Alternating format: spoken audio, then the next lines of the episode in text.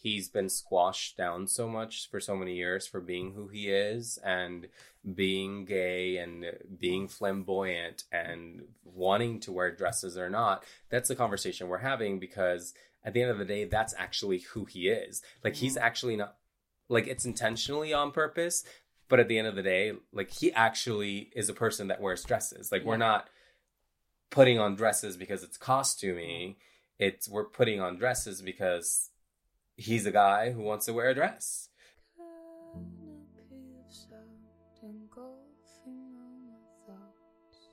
In this new episode, recorded in English, I meet Sam Ratelle. If you don't know him, it's maybe because his work is often behind the scene. Stylist, composer, art director, I first saw his work through the legendary picture of Billy Porter dressed in a Christian Siriano dress for the last Oscars ceremony. We talked about personal image, branding, and all this commercial art can reflect or protect your truth and your intimacy.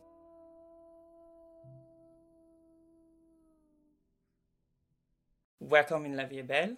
No, please, it's my pleasure. Thanks for coming here. And uh, so I want to have you in this um, episode because uh, we are discussing in this session about intim- intimacy. hmm And uh, you dress people uh, and many other things. But I want first you introduce yourself. It's the best way you can introduce. Yeah, well, my name is Sam Ratelle. I am a creative. Uh, I handle a lot of things creatively within creative direction, styling, fashion styling specifically, and I'm also a composer.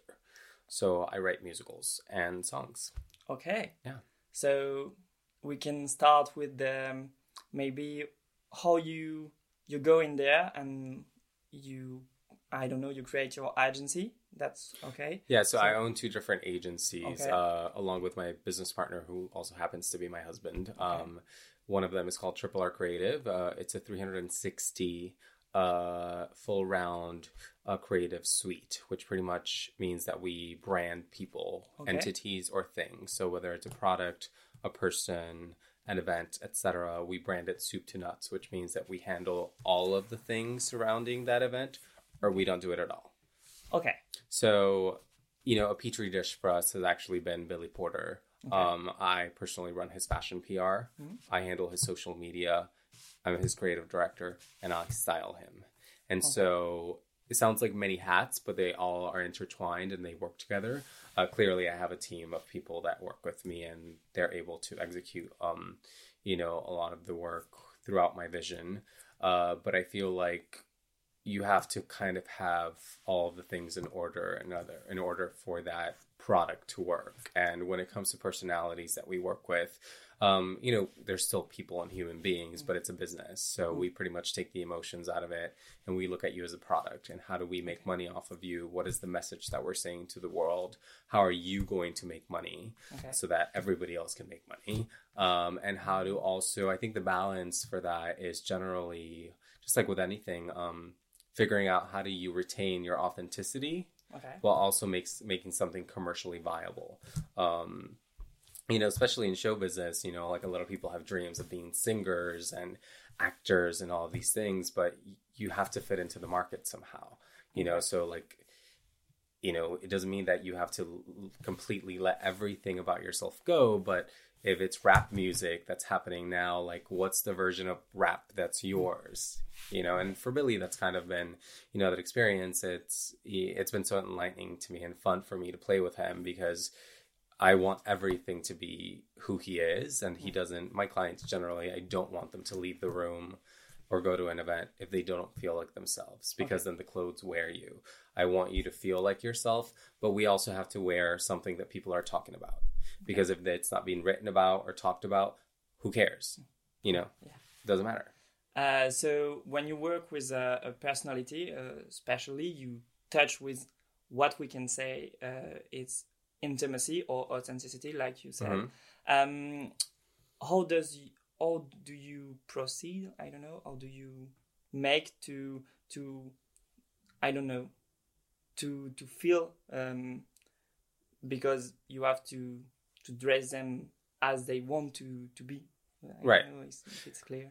And I think for me, that's I think you know the thing that may might set me apart. I don't have a lot of clients. You know, my firm does a lot of things and we take a lot of things on. But for me specifically, and the people that are in my current studio, um, I mostly work with people who are VIPs or Hollywood adjacent.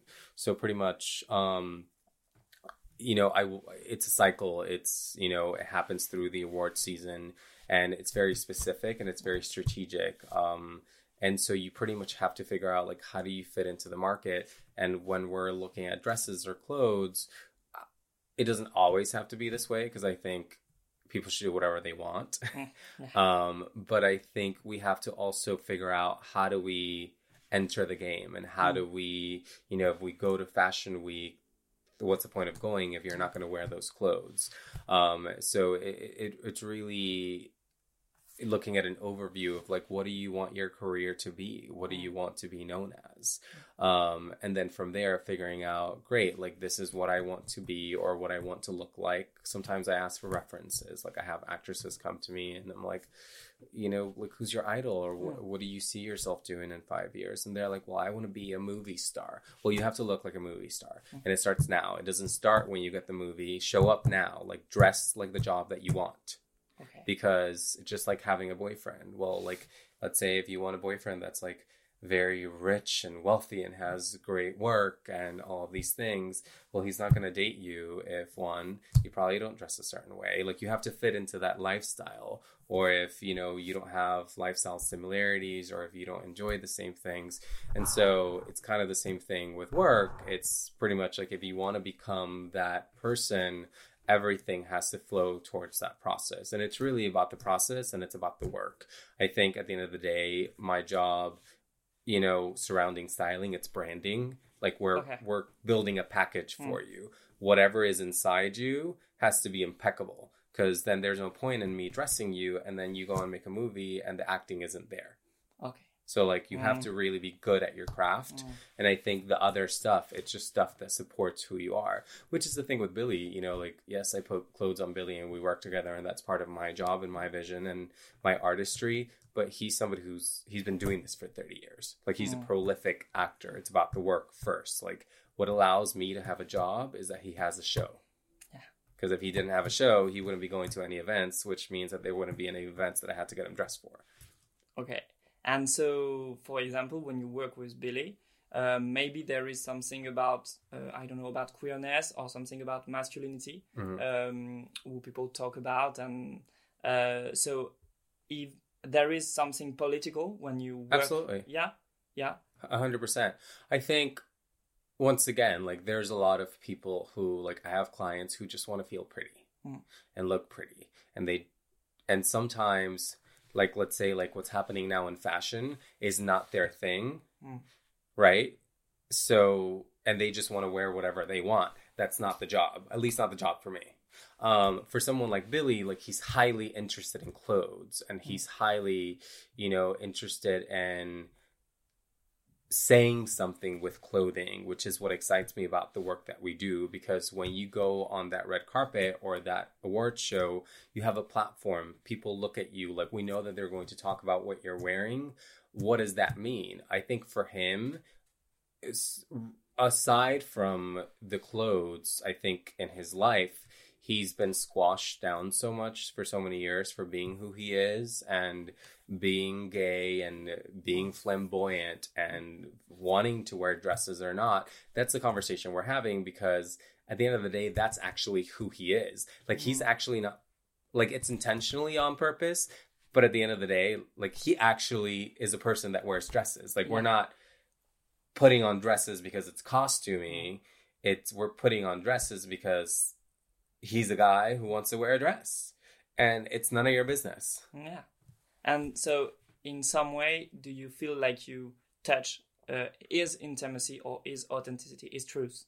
100% i think you know my job is to guide him through that you know to bring him the clothes that i feel like are appropriate for him or work with the design houses that you know, are adjacent to the work that he wants to do. Like, let's say right now, I really want to work mostly with haute couture. Like, okay. we're always working with emerging designers. That's always going to happen, period.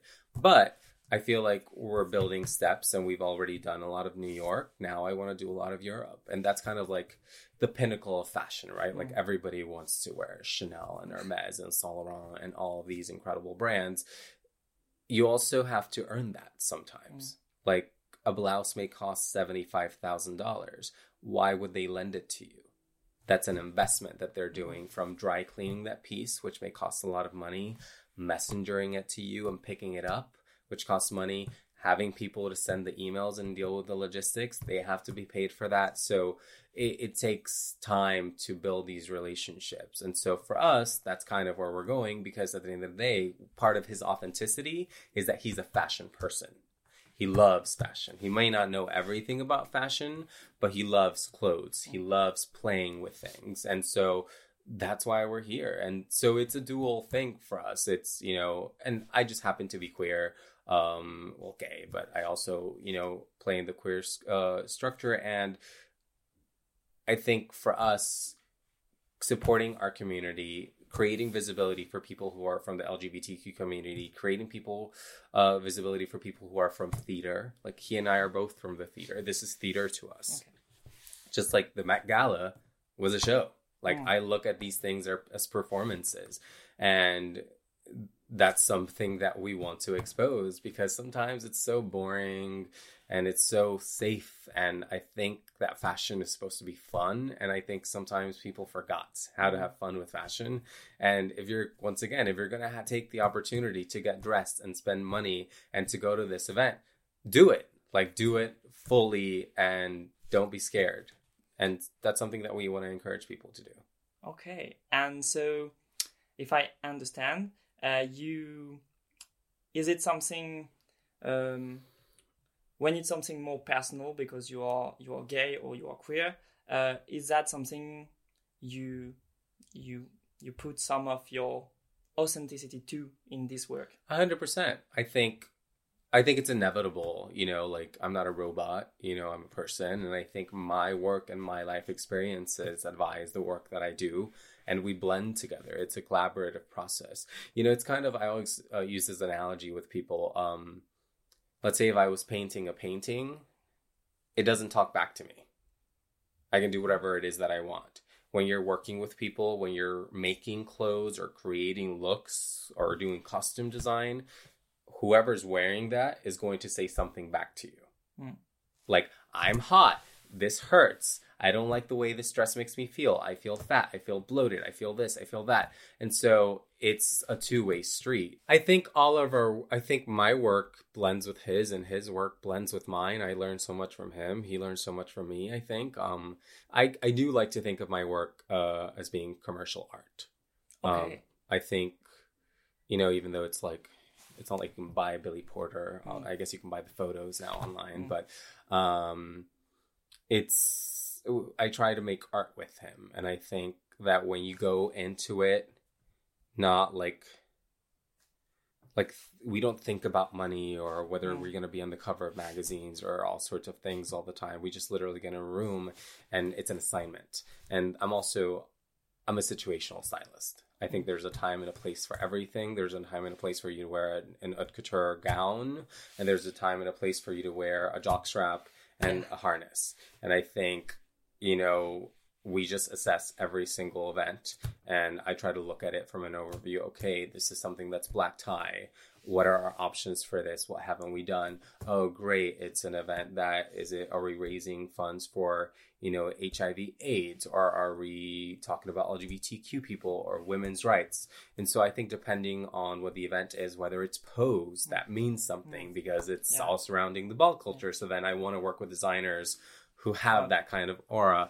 So I think I always just look at it through that lens. Um, I'm kind of an obsessive compulsive human being. Like my husband gets so mad at me because I can't do more than one thing at a time.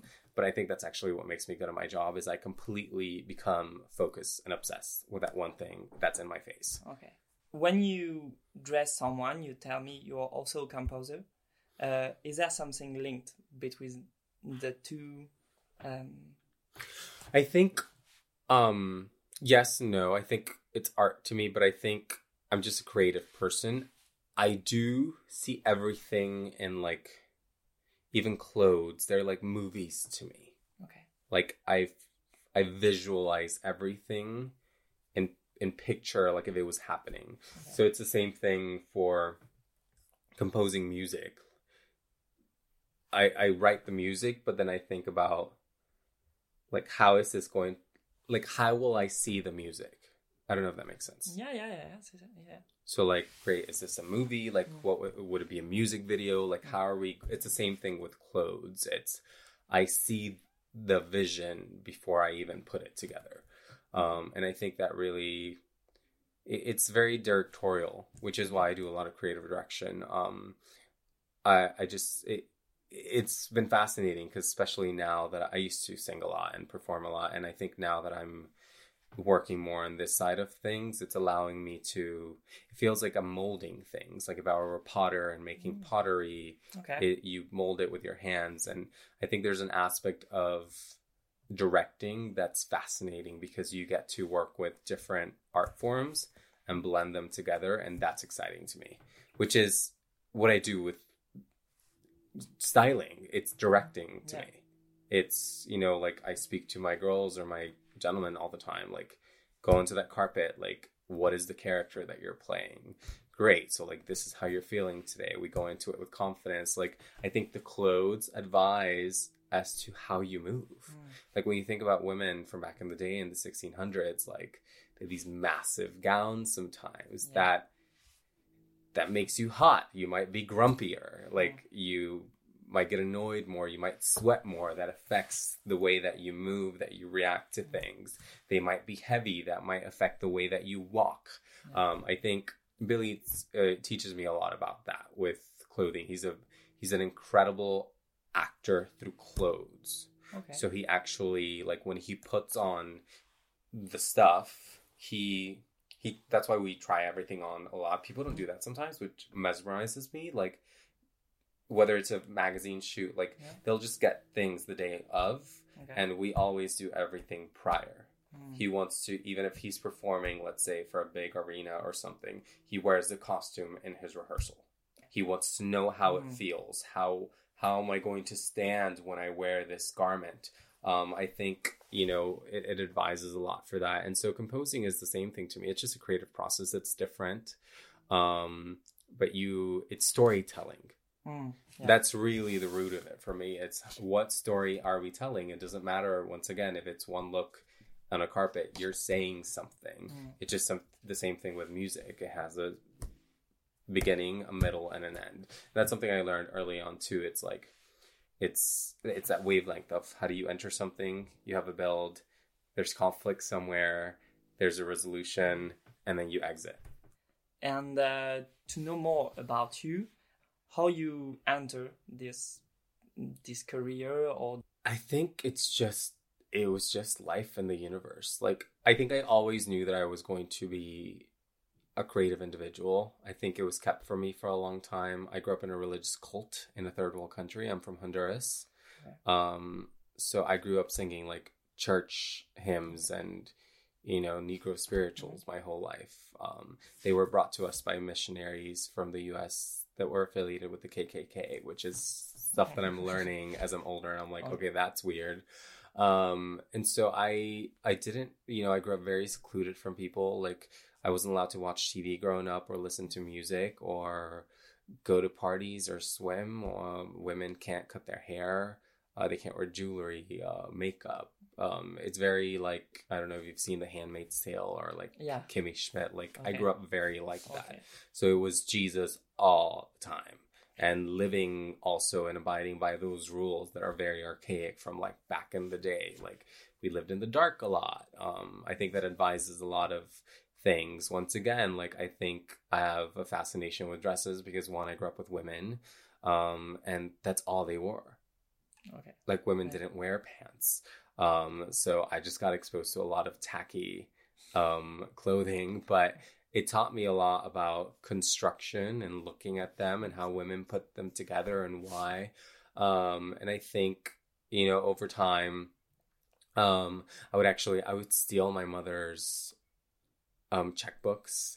And you know like when you go to the store and you buy a magazine and they have the tear sheets inside that Oh, you yeah. mail in? Yeah yeah yeah. And so I would like buy the magazines and I would send that thing and they send them to you for free first and you pay later. Yeah. And so I would start getting the magazines and I would like, you know, forge my mom's checks for like $6 or $10 or something like that to have a year's run of magazine because I wasn't allowed to read those things.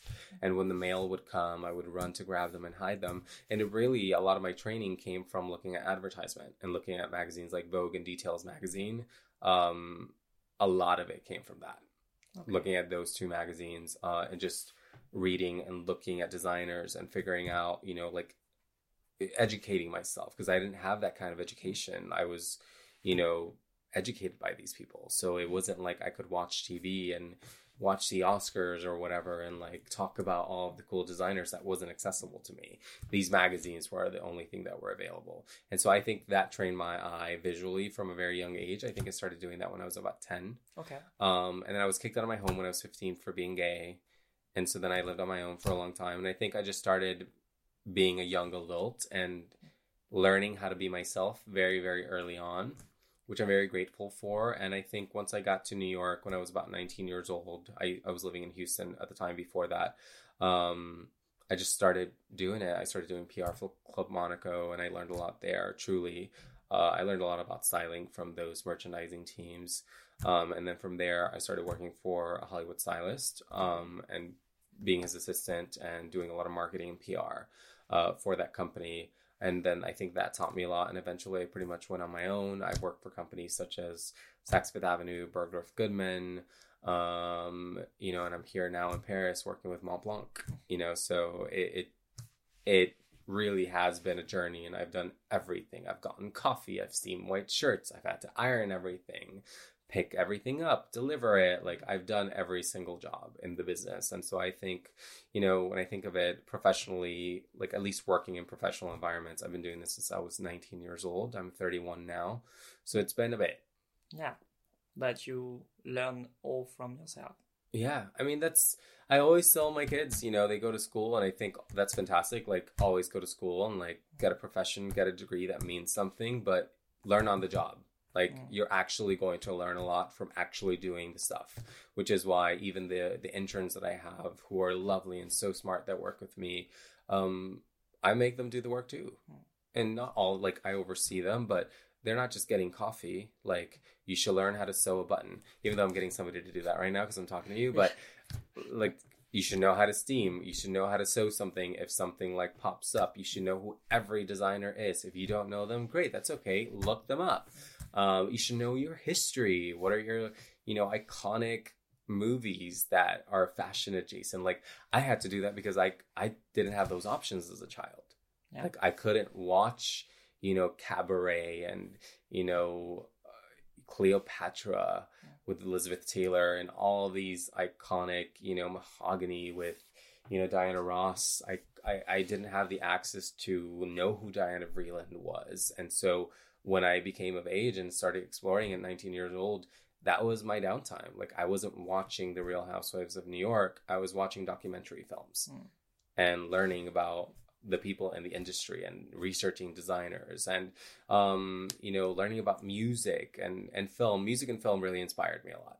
I okay. think uh, music and film are quite adjacent to fashion. Yeah, yeah, yeah. Um, as opposed to theater, which is really sad. It's something that I really want to work on because there's the theater so wonderful to me and they're so talented. But I think there's an aspect of film and music that has welcomed fashion into them. Um, just because, you know, the, the budgets are higher, you know, they can really buy the clothing, which is very yeah. expensive sometimes. And they're talking about it when you go to the stage, it's only 2000 people that can see mm. that at a time. It's music is global. You can hear it anywhere. You can watch movies mm. anywhere um, and so I think a lot of my training came from from that, and it's really just putting myself in scenarios that you know allowed me to do that kind of work. And I always tell people like learn from the best. Like even if you're getting coffee, figure out how to get into the room.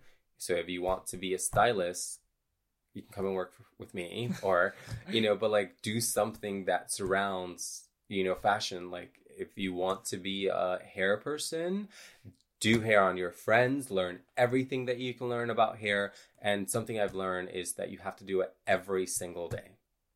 Even if it's for 30 minutes or an hour, like and i have a lot of trouble right now with composing because i'm working on styling and it's such a different job but i try to listen to new composers every day I, immerse yourself in that craft as much as you can and try to do it daily um, thankfully with styling i'm constantly doing it now because you know it's just something that keeps me very busy but i have these other facets of myself where you know like i want to the next thing for me is probably to start doing costume design so I'm gonna go and shadow some people who are very successful, and thankfully I can make that call. But like, I don't care. I'll I'll steam for them if I need to. I just want to learn. I want to be in the room, and I think um, that's one of the best ways that you can learn is actually to do everything with your hands and yourself, and to be in. You just have to be in there. Get in the room first. Is what I what I would say. Thank you. Thank, Thank you, you. for everything. Please, my Um, pleasure. I think we have all uh, discussed about all the All the things. uh, yeah all the things. I think there is many more, but your Yeah. time is limited. So Eh, I'm sorry. no, no, thanks, thanks.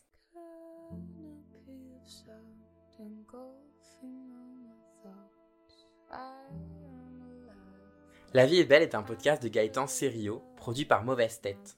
Si vous avez aimé cet épisode et que ce n'est pas déjà fait, vous pouvez écouter les précédents et aussi laisser 5 étoiles sur l'application Apple Podcast. Intense passion